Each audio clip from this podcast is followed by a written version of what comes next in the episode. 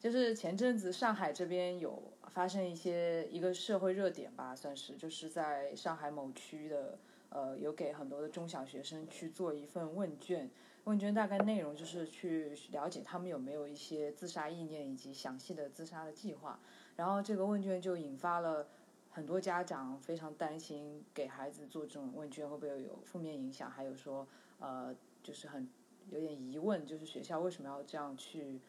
引导孩子啊？那他们觉得可能是有引导的意味，所以今天也邀请呃瑞谦来跟我们讨论一下这个事。那瑞谦是我在台湾读硕时候的呃同学，而且他在学校系统里应该说有非常多元的角色、职业这些经验，所以。啊、呃，那瑞谦要不要先自我介绍一下？嗨，大家好，我是瑞谦。那我跟呃张怡是在淡江认识的那个硕士班同学，那我们也一起合作过蛮多的活动的。那我之前其实，在那个国高中都有担任过，就是导师、科任导师的这个经验。那其实就是到后期进到这个心理咨商的领域，我也有开始接触到，包含说大专院校，你们那边应该是说算高校吗？还是算大学？呃对高校，高校对，就是是高校这边的一个、呃辅导的系统。嗯、我现在是在那个气管顾问公司工作，我们服务的对象比较是属于像是企业的一个员工心理健康服务的这个部分这样子。那其实不管是在呃国高中也好，或者是大专院校，或者甚至到企业的这个工作经验，那其实也都还是会蛮多元的去接触到就是不同危机的这些个案们这样。所以也很高兴张怡能够邀请我今天来上她的节目喽。先是我也不知道这是一个什么节目， 但是很开心有机会可以跟就是瑞谦一起去聊一聊这个事件。那因为呃，对我觉得就是以我个人的经验来说，也是到台湾学习的时候才发现说，原来整个校园系统里面是有一个完整的去呃管理或者说处理、嗯呃学生危机的一个系统嘛，它是叫三级预防系统。但是我因为我个人一直是都是在社会机构里面去实习还有实践，所以其实对学校没有那么的了解。那呃，对，就所以这次事件发生之后，也是其实就是有用台湾了解到的一些经历去回应呃这样一些问题，但是其实对于整个呃就是说台湾做的很好的这样一个系统，其实没有那么熟悉，所以也想听瑞谦先可能跟我们介绍一下那个台湾的整个危机介入的系统是怎么样的，在学校里。嗯嗯嗯，就像张颖有提到的，就是三级预防的这一个系统嘛。那其实像我以前担任的是呃国高中的，像是科任的导师，科任老师。嗯那其实科任老师他在这个三级预防的系统角色里面，他就是算是一级的这样子的一个系统里面的一个角色。嗯，那所谓的一级的这个预防的部分，指的就是说，呃，基本上我们在学校期间，如果遇到小朋友，或者是有跟他们互动，不管是上课或是下课这个期间的过程，我们基本上会去推广所谓的像是心理健康的这些教育课程啊，或者是说了解学生他们在平常生活或者是校园的人际互动所遇到的一些状况啊等等，就是我们会根据不管是课程也好，或者是平常的一些接触也好，或者是说包含呃可能老师他们自己也会有一些宣导讲座的部分，那透过就是。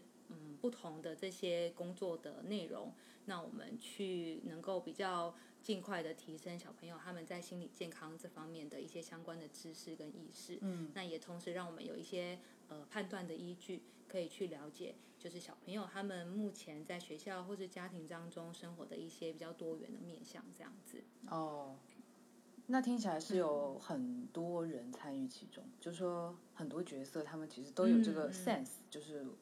好像什么样的小朋友对比较有高风险，是吗？哦，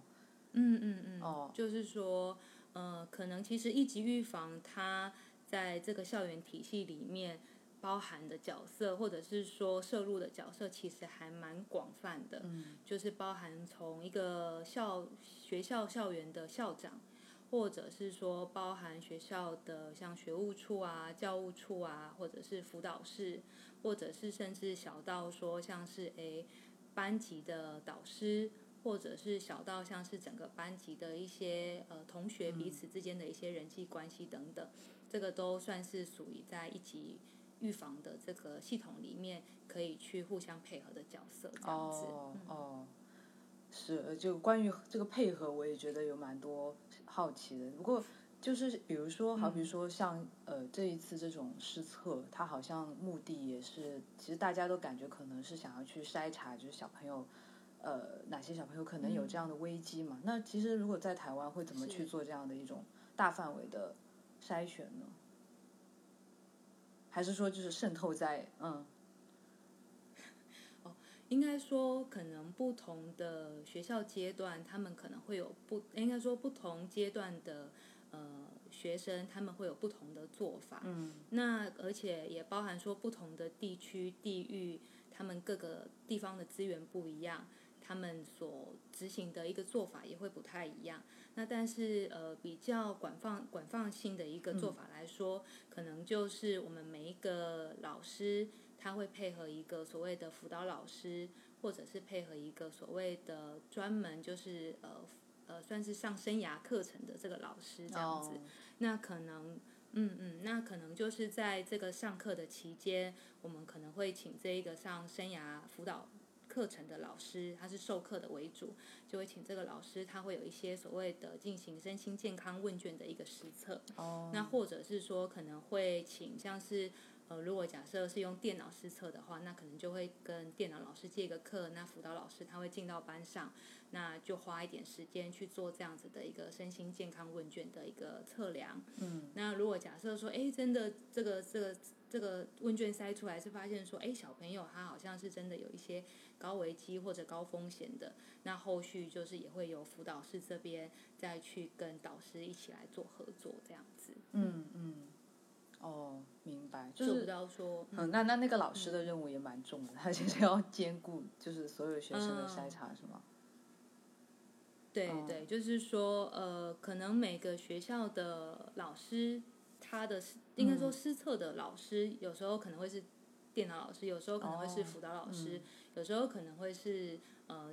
单纯的授课，包含说上生涯或者上情绪教育的这个专辅导专场的老师，他们可能会去做这样子的一个师测的角色。嗯但是后续的一个串联的部分，基本上还是要回到所谓我们会有一个辅导室嗯的这个老师或者是主任，他们去做后续的一个关心跟联系，这样子。嗯，对对，因为你说到电脑老师，因为其实后来也有听说，就是说这个这个问卷其实嗯嗯不单是、呃给这个学，就是其实很多学校都有做，但为什么有一个学校会好像家长反应很很大？一方面他们用的好像嗯是纸质的这种问卷，或者说就是学生可以看到所有的题目，但实际上这种问卷应该是说，如果你前一步没有勾选说你有意念，你应该是看不到后面那些工具啊什么。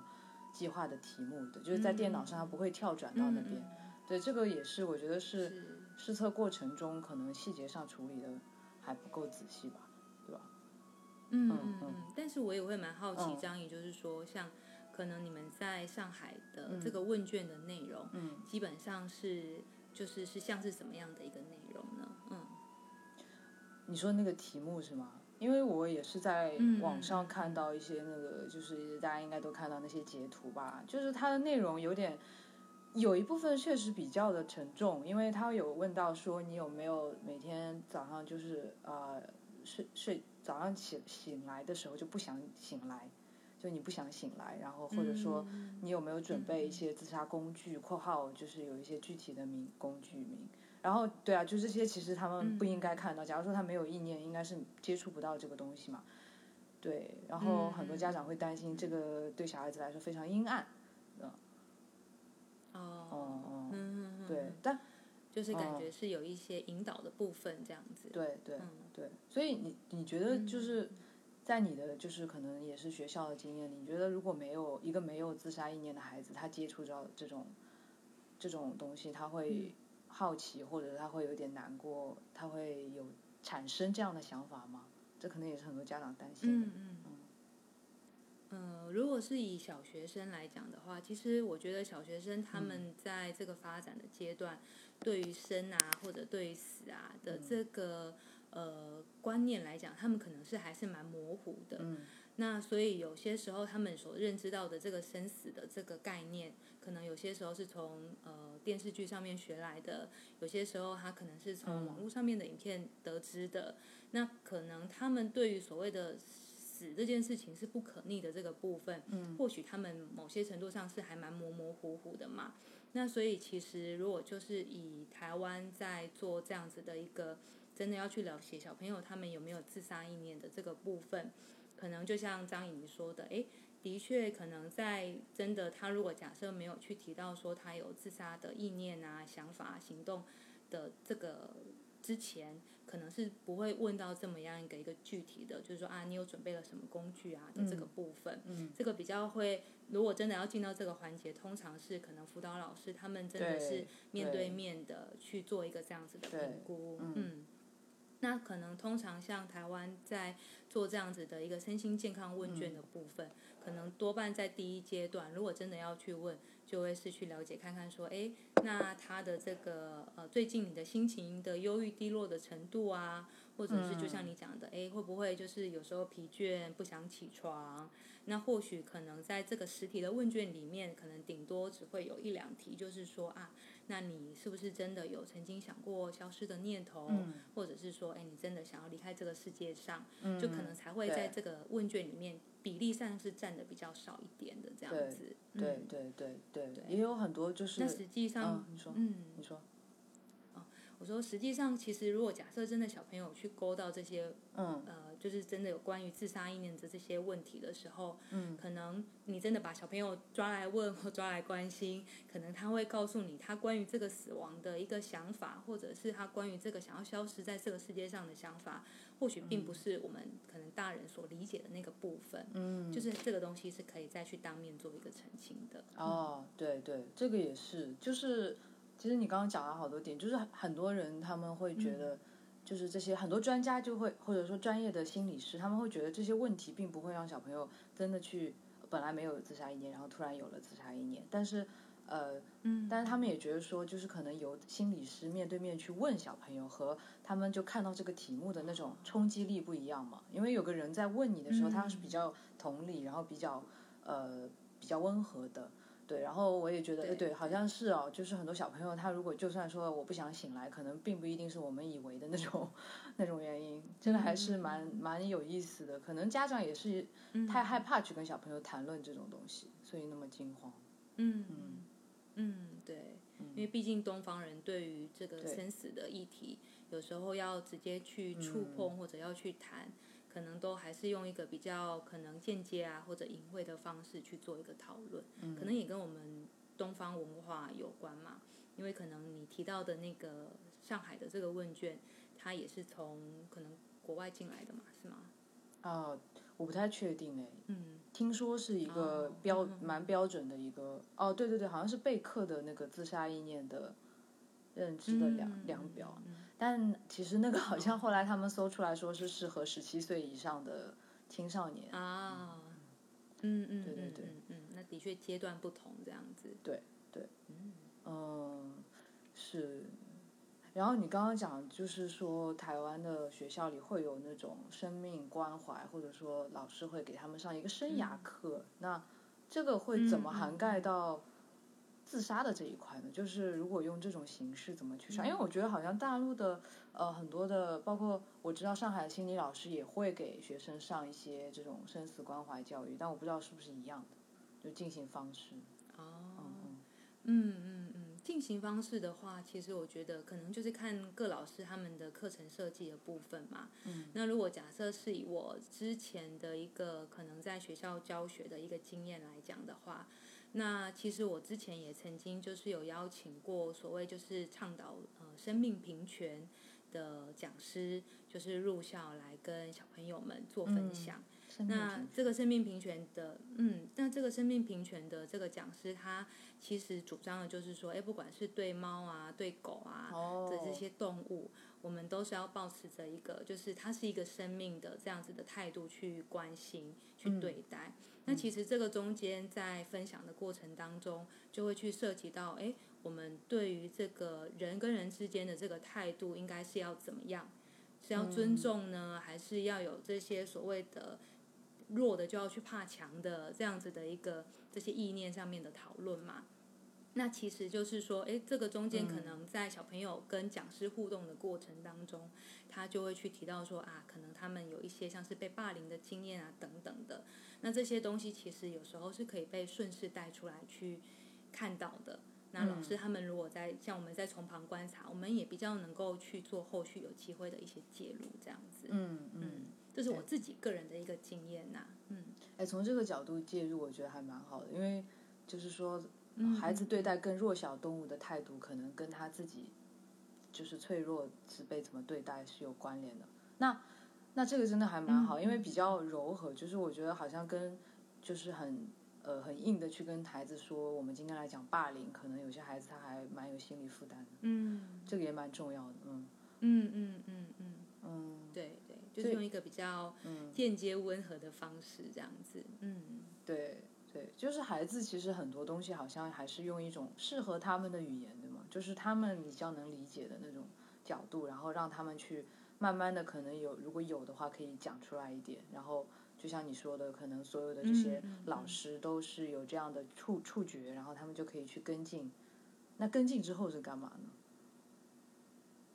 你说跟进之后的动作吗？哦对啊像嗯，有一些小朋友他可能会就是说，哎，在课堂上面有一些分享啊，或者是应该你们也有所谓的联络部嘛，对不对？你们嗯说有联家络长吗吗？联络谁啊？哎，就是说，哎，嗯， 我不知道你们联络部称称之为什么， 很古但早，我们没有称就之为联络部，就联络是说谁，嗯诶，每个小朋友他可能哦从、至少在国小阶段，他会有一个本子嘛，那嗯上面就会写说、啊，他每天回家要做什么作业啊，然后可能呃小老师就是会需要盖章，那老小朋友回家，那家长也会需要检核他今天的作业有哪些，那可能也会在上面签名嘛。那这个过程当中，可能小朋友他。会有一个栏位，他就是可能写说，诶，他今天发生的事情，或者是他最近的一些心情，或者有些老师他会特别要求说啊，那你就是要写特定的主题的一些像是小短文的这个部分嘛。那其实有些时候小朋友他们真实的这些心情是可以在这个联络簿上面去做一个所谓的呈现的。那哦老师他如果假设真的诶看到小朋友说哇，呃，有人他说他可能就是不想活啦，或者是最近爸爸妈妈又吵架啦、等等的，那可能诶盖章的是阿嬷之类的，就是所谓的奶奶嘛。那所以老师他就有机会透过这些的叙述去了解可能小朋友他的一些状况，那或者是说可能小同学之间会有一些俄语，那这些俄语有时候老师他在从旁也会听见嘛。那如果假设这真的在知道这些啊、可能他遇到了家里的这些，可能爸妈离婚，心里不好受，或者是说遇到了哦小朋友被同学之之间彼此霸凌，那他可能就会在一个比较像是私底下的场合，去跟小朋友聊聊他所谓的这些事情到底是怎么样的一个状况，这样子。哦，那老师真的还嗯这是蛮导导师的导师，嗯，这是导师或者是说嗯科任老师，不管是教国文啊、教数学啊，就是如果老师有一个这样子的敏感度的时候，他们其实都是可以去做这样子的一个角色的，嗯对，这个我觉得真的是，好像人文关怀还蛮重要的，因为因为因为我也感觉好像说、到这一步，如果在这一步，就是所有的老师他都有这个意识，就是说我从孩子的一些作业或者是他平时的啊、某些记录里，我感觉到一些呃需要关怀的地方，我就去关怀。那那那确实可以在嗯很早的地方就开始去、呃给学生提供一些支持，而不是拖到最后，嗯就是或者说嗯，就是用这种大范围筛测的方式。但这样我也觉得嗯老师很累诶，就是好像 老师要做那么多真事情的， 那么多学生，嗯嗯嗯嗯嗯，对，所以的确，嗯我觉得说，呃，张毅，你们那边如果假设是在以师生比来讲的话，可能一般嗯会是一个老师配几个学生啊？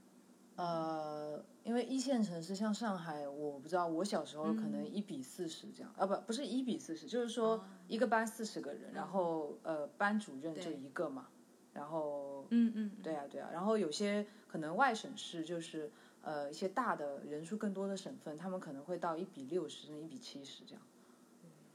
哇哦，嗯 你你们是所以现什在，呃么 嗯、像我这个年代的话，你我是这个什么年代？嗯，你这个年我这代，个年代的话，可能像如果是国小的阶段，嗯，它可能会是一比四十左右。嗯，差不多。嗯那如果到了国中、国高中，可能就是一比呃五十或者四十，就是也是大概在这个区间。哦，那但是像现阶段的小朋友来讲的话，台湾的这个师生比的部分，因为少子化的关系，所以可能就会落在说，诶，一比二十五或者一比三十这样子一个稍微感觉比较舒服的一个的比例这样子。那老师他就比较有一个呃有一些多余的这种心力去关心小朋友的一个境况这样，嗯嗯嗯嗯，所以我觉得说，就是其实这个师生比的部分，就像张颖你说的，就是 老师也是一个蛮辛苦的一个角色嘛。那这个部分其实如果以体制来讲的话，或许也是一个在辅导的这个系统里面，可能可以去思考的一个可以可以去思考的一个部分。嗯对对，因为对我也有看看到一些呃文献，就是说好像在台湾的嗯研究吧，就是好像零零七年的时候，在一个呃、嗯好像四十个人的班级里就已经有七个小朋友会有忧郁症嘛。那所以其实我感觉，哇哦，嗯对，就算就算这个学校它有心理师，我觉得就一个两个其实是有点涵盖不了所有的需求的。然后我知道台湾会有一些嗯是请外聘，就是从外面过来做辅导的心理师嘛。那这个这个比啊例对现在高吗？就是说，学生在如果他真的需嗯要进一步辅导的时候，一般会就是在校内可以找到，还是说什么？哦。嗯嗯，可能就是在真的要去进到请外面的心理师进到学校的场域之前，通常诶，假设说学生他在这个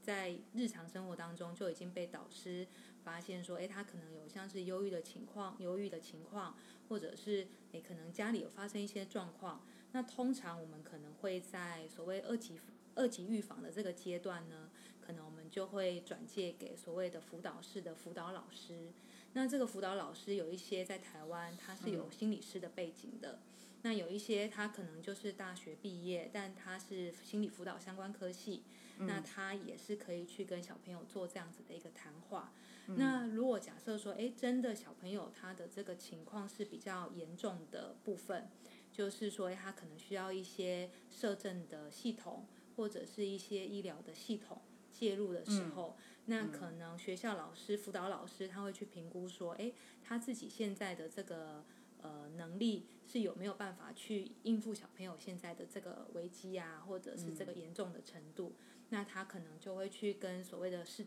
就是我们的政府、市政府，他会去申请所谓的请外面的心理师，他就是真的可能每周一次，然后来去做这样子的会谈。嗯那那个部分就会是说，诶，他可能就已经到了三级的预防，然后是需要有一些除了学校以外的资源、外在资源去做介入的。哦，学校会负责牵头做这个事哦，那还挺可嗯，靠的会诶。嗯嗯，因为这个也算是政府的一个教育系体系的一个、一个资源。嗯对，那就是以台湾来讲，它叫做可能会像是，如果假设呃我位在新竹市，那可能我们就会有一个所谓的新竹市的学生辅导中心，那里面可哦能就会对对聘请一哦些像是心理师，嗯，那心理师他们可能就会有呃，就是到各校有点类似巡回的这样子的状况，去可能每个礼拜固定去面对，就是呃特别的这些小朋友们这样嗯子，嗯嗯嗯，对对嗯对，我们这边也是有外包这种服务，然后然后我也有哦做一些嗯外包的这种巡回 巡回的，但定点嗯的一些巡服回嗯哦务嘛。对，但是它就是、就就是说那个医疗介入啊这些，其实如果说呃嗯在在上海，反正我感觉好像还是要。呃，心理师跟家长单独去沟通，然后如果家长愿意去、嗯呃帮孩子介入，那就比较有机会。那如果家长不愿意，那可能嗯也很难，因为学校其实好像可能我们这边也没有这种呃这种系统或者说框架，就是说哎怎么去帮他给哦嗯嗯引进。但我觉得医疗其实也是蛮重要，一些一些重症的孩子他其实嗯是需要药物辅导的。嗯嗯嗯嗯嗯，嗯嗯，因为其实像我之前有在医院工作嘛，那可能我们的医院它也是有负责所谓的儿青，就是儿童青少年的这个心理治疗的部嗯分。那其实就是也是会有看过说，诶，可能像国高中的老师或者国小，其实有一些是国小老师，他可能会直接导师的部分或辅导老师的部分，他可能会直接去告诉家长说，诶，这个小朋友他可能有一些过动的状况啊，或者是有一些忧郁的倾向啊，那你们要不要到可能我们呃推荐的这个医院大医院的部分去跟医生有一个评估呢？那或者也有可能就是说，如果小朋友真的在一个比较严重的状况，可能国高中或者是有些大学大学生，他真的有一些自杀意念或自杀行动的时候，那有时候就会变成是，诶，可能学校的辅导老师他会在这个上课的期间就带着小朋友，那一起去到这个医院。那就会变成是说，他也能够比较了解，看看医生他怎么样去评哦这估么这个好小朋友。嗯嗯嗯嗯，对。然后就会变成是说，后续就看看，诶，医院这边有什么处遇的相关建议，就会是医院跟学校他们可以有一个合作的部分。嗯，哦哦，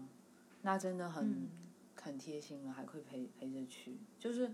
嗯嗯，你刚刚说到那个过动嘛，其实我自己也会有一个对嗯感觉，就是好像呃，我自己在做服务的时候，我觉得好像过动对家长来说，相对是一个比较容易接受的诊断，就是一个一个标签。那呃，哦嗯，但是有一些确实还大家比较避讳，或者说家长也会有一些内疚感，然后就觉得。嗯，稍微比较回避，比如说抑郁症啊，比如说这个自杀的风险啊，就这个嗯好像就是不同的标签对家长来说消化的难度也不一样。嗯嗯嗯嗯，对你，你会遇到这种情况吗？嗯，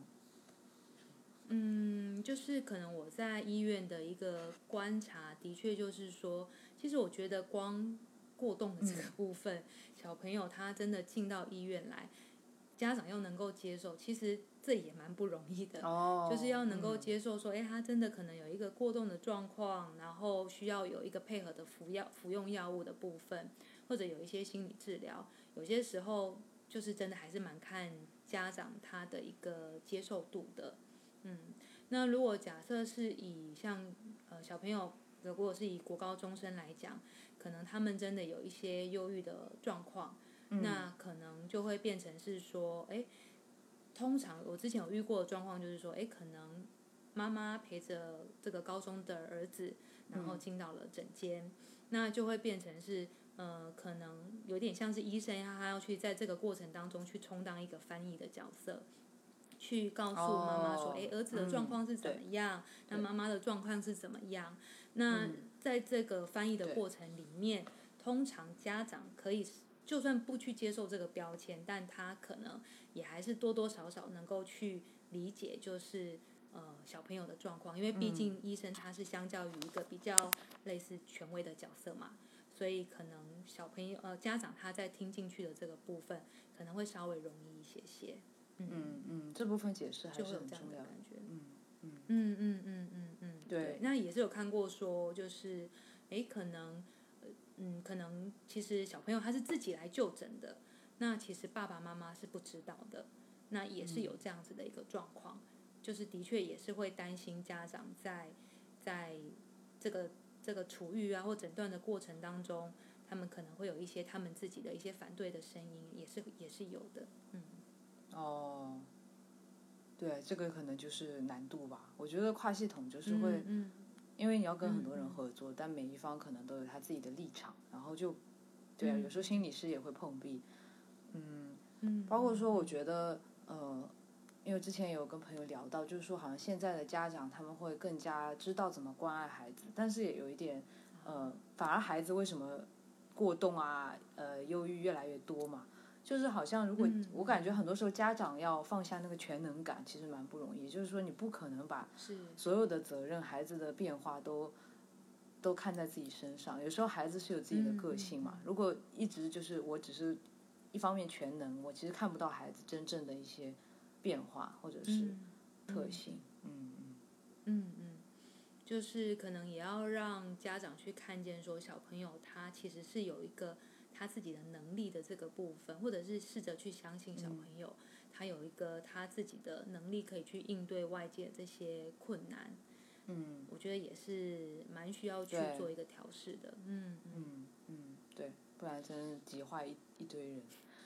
呃，真对的嗯我有点扯远了， 扯讲不小心讨讨论到了儿童青少年这领域去了。嗯嗯，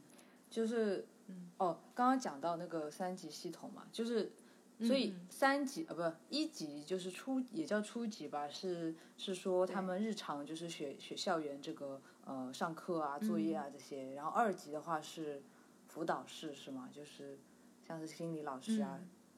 哦，三级、就是、二级的话就比什么？嗯，你说，嗯，应该说一级的这个概念比较像是说我们在有点像是预防的概念嘛，嗯就是在小朋友还没有发生什么状况的时候，我们先给他一些知识，或者是说老师这端也给一些相关的知识，或者整个学校体系有一个这样子完整的建构，去嗯创造出一个安全网。那让小哦朋友在这个部分，在第一第一阶段的时候，他就有一些正向的保护因子。嗯这个是一级嘛。那等到二级的时候，通常就是像刚刚讲的，在日常生活当中已经有发生一些发现一些征兆，那我们就是在这个二级的这个阶段里面去可能转介，去降低小朋友他后续的一些风险性的部分。嗯，就是说，哎，你已经发现了，那你就是让他可以尽量维持在一个不要再更差的一个阶段，或者让他有没有可能往上更好的一个可能性。那同时，可能就是在这个第二级的预防里面，就像你讲的那个问卷，它其实就是呃、要嗯去筛选出，哎，真的有一些需要高关怀的学生去进到这个辅导的系统里面，这样子。嗯，哦，那嗯嗯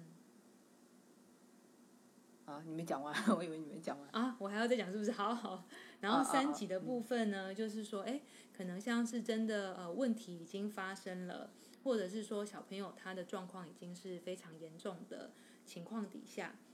那或者是或者真的就像你讲的，他可能真的已经有到了一些自杀的行动或者是风险，嗯甚至就是有一些可能真的呃危机的状况的时候，那基本上就会是除了像是呃导师端这边要合作，那辅导室这边要合作，然后家长端要合作之外，那可能就是包含外部的这些资源也会一起进来，让这一个呃危机或者是这一个风险问题能够去不要再扩散，或者是不要再让它变得更严重。比较像是这样子的一个概念，嗯嗯嗯，嗯，怎么不让他？因为其实就是在这一次筛查之前啊，就是上海好像对是有几个小学生自杀，就是哦，嗯，就是嗯嗯嗯呃一些群体的现象。然后我猜也嗯是会让人很担心。但是如果真的发生了这样的事情的话，学校会怎么就是怎么就是不让它扩果散？嗯嗯嗯，因为通常如果假设说，哎，假设说一个班级的孩子里面，可能真的有一个人是自杀或者是过世的一个情况底下，那通常可能呃台湾这边的一个做法就会是，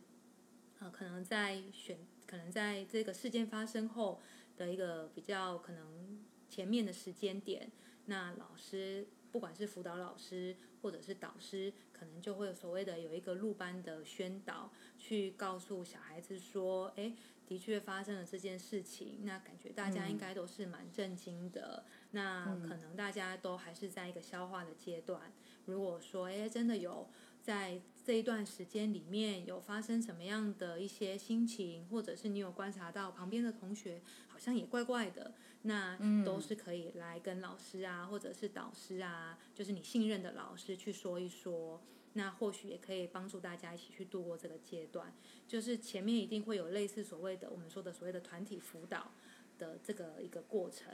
那可能透过这个团体辅导的过程呢，呃，就会变成是说，哎，的确可能也会透过一些团体设计的活动，包含说可能用画画去去说说他们对于这件事情的一些心情。嗯，那可能在这些、呃内容部分，就能够再去看看说，呃，可能哎，真的这个自杀的小朋友或者这个过世的小朋友，他周围的可能跟他比较要好的，或者是跟他有相关联的这一些同才们，有没有一些比较像是所谓的危机啊，或者是真的比较、呃低落的这个反应，那再去做后续的这个介入。那就像可能张颖，你好像也有分享一篇文章嘛，其实里面也是有去提到所谓的同心同心圆的概念。那我觉得其实就，嗯，你还是你要不要来说一说，就是那个同心圆的部分啊？嗯嗯，对，其实就是你刚刚说的，因为我以为说先化缘嘛，但 anyway 就是应该都可以，嗯嗯嗯就是其实就是对在一个危机事件之后，不管是嗯嗯呃，在哪里有人如果说自杀身亡，好像呃，包括说出现一些就是新闻上的事故啊、砍人呐、那其实都是按照那嗯个、呃最受牵连的人，然后一直到最外围，可能就是他们是认识他，但是嗯没有嗯嗯太多的联络的那种，就是按层级去区分不同的干预的方式。好比说最核心的嗯就是呃那个当事人的父母或者是他的好朋友，然后是嗯嗯格外有呃格外情情绪上有波动的，然后在外围可能哦他对班班导师啊，或者是呃坐坐在附近的同学啦之类的吧，就是每每个层级嗯嗯嗯他会用不同的不同程程度的这种介入，对吧？嗯嗯嗯，对嗯对，没错。嗯然后，如果假设说，哎，真的在这个过程当中有去发现说，哎，这些同心圆的对象里面，的确真的有受到这个情绪是波动影响比较大的，那可能辅导师后续也会去做一个介入，就是可能还是会有一个所谓的一对一的谈话，一个稳定的让他可以去稳定这个心情的部分。那当然就是说。哦嗯嗯，嗯，那当然，除了就是可能在小朋友的心情要去去安顿之外，那其实嗯可能也要去留意的是说，小朋友他们可能会有一些类似模仿的效应，因为像台湾之前就是有那个呃韩国的明星嘛，他们就是韩国明星自杀之后，然后小朋友他们其实也是崇拜韩国明星，那他们其实都哦可能对会有一些后续的这些模仿的效应，哦都是也是要留意的。嗯嗯嗯，嗯，对，这个也是确实会引起模仿现象。嗯，对你刚刚说、那个同心圆，我想到那时候我们不是上那个培训嘛，我印象最对深的对是对对对，原原来那种就是他是把那种领导或者说校长这种都作为一个高危的人群，因为他们要出来去解释说嗯嗯这个事情是怎么回事。那这个可能我之嗯前嗯并没有、嗯嗯并没有意识到吧，嗯，就是承担责任的人嗯其实也是压力很大的，嗯嗯嗯，你说校长的部分吗？嗯，对啊，校长或者说那个要去公关的那个人，哦，哼哼哼哼哼，就是有一个呃要去对外去说明这件事情，因为其实对，嗯你你你这样讲，就让我想到说，其实可能一件事情发生，它一定会上新闻嘛。那嗯其实这个媒体它的一个播报的方式，或者是引起的一个效应，也会去影响到后续关于这件事情的一个处理，到底是能够大事化小、小事化无呢，还是会激起更大的涟漪嘛？那所以其实就像你讲的，这个校长他要去，或者是辅导师他要去对外说明这件事情，其实也都是需要学校有一个统一的共识之后，再去做一个对外的宣导，会比较能够去确保说，哎，大家的可能意见啊，或者是立场，或者是态度，都会是尽量能够去一致的，这样或许也比较能够去嗯保护，不管是家长或者是小朋友的部分。对嗯对，嗯，那这个隐私，我觉得还是可能也是需要大家慢慢嗯去意识到，因为我觉得有些媒体真的比较无良，就是他把很多的细嗯节就披露出来啊，然后嗯对对，对对，就是要比较能够去吸人的眼球吧。对啊， 对啊，对但是就是其实嗯，于于伦理而言就不太不太适合吧，是是，嗯嗯。没错。嗯，对。然后我我对啊，我我觉得可能这个三三级的系统还是蛮重要的。那我觉得现在可能嗯现在这大大陆的话，北上广深啊，就是一线城市，好像大家有开始去搭建。呃，一级的心理课程啊，然后呃啊给老师的心理培训啊，然后二级的话有有一些很多学校也开始聘用心理师，然后呃嗯需要的话有一些校外资源的转介，但是整我觉得嗯就是整个那个细腻程度，然后呃包括嗯这些呃师生之间的合作都还没有很细腻，对，所以嗯嗯，所以也就会发生这一次这样的事情。嗯嗯嗯，我还蛮好奇，就是说大嗯陆在就是所谓的你说，哎，虽然有这些点状点状的这些开始的一些动作嘛，那就是如果是以学校的系统来讲的话，通常辅导室的这个扮演的角色或功能会比较像是是什么呢？嗯，辅导室哦，因为、嗯呃，对每每个学校很不一样，因为我现在也在就是有在哦国际学校兼职嘛，其实有是些学校它会有一个嗯专门的心理咨询师部，那那可能就有好几位心理师在里面去服务这个学校的嗯孩子，也然是后蛮完善他的们嗯对对对对，他们包括就是上心理课，然后可能每周会有那么两三个半天去接个案，呃，然后嗯带团体，这个也有这样子的。然后，嗯、一些国际学校可能会资源更多，他可能甚至会有一个办公室的这个这个团队去去支援学生。嗯那也有比较比较少的，可能他只是说学校里有一个老师，他是负责上心理课，然后，但是但是如果说学生需要更多的心理咨询的话，那个老师可能也负担不过来，然后就可能需要去外面寻找吧，就是各种各样的，嗯嗯情况嗯嗯，嗯嗯嗯，是，所以感觉还是要看各个县市的一个系统资源的程度嘛。嗯嗯，那好像最后就是我我我也觉得说，好像也可以回应你的部分是说，其实我嗯刚刚有想到，诶、像呃我们其实学校就像你讲的，老师需要培训，那可能学生就是也可以有类似说像是所谓的小天使啊，或者是辅导志工这样子的一个角色。那如果假设可以在这个过程当中去设置一些这样子的关关怀嗯同才的这些角色，他可能是同理心比较高，或者是说他比较温暖的这样子的一个小哦孩。嗯嗯嗯嗯，那他可能就是也可以在这个过程当中去扮演一个就是呃就是协助的角色。那可关能怀老师的、嗯对对对，老师的 loading 可能也相较来讲不会那么的大一些些这样子。嗯，嗯嗯，那我觉得我小时候也蛮适合 做这个事，看因得为出就是来啊，对对对，就是小时候就会有同学跟我说心事，嗯所以所以这个我觉得是很好的主意。对，就是在人力大家都很耗竭的情况嗯下，其实呃，就是他们就是处在像像像像小间谍一样，就是 处在同学中对间，对然后可以侦侦测哦谁谁的状态不太好，这好像打小报告，嗯 嗯嗯嗯， 这是但需也要蛮好的去平衡一。下的。嗯嗯嗯嗯嗯嗯，对啊对对，他需要处理好同台关系，对对对。嗯嗯，这也是很好。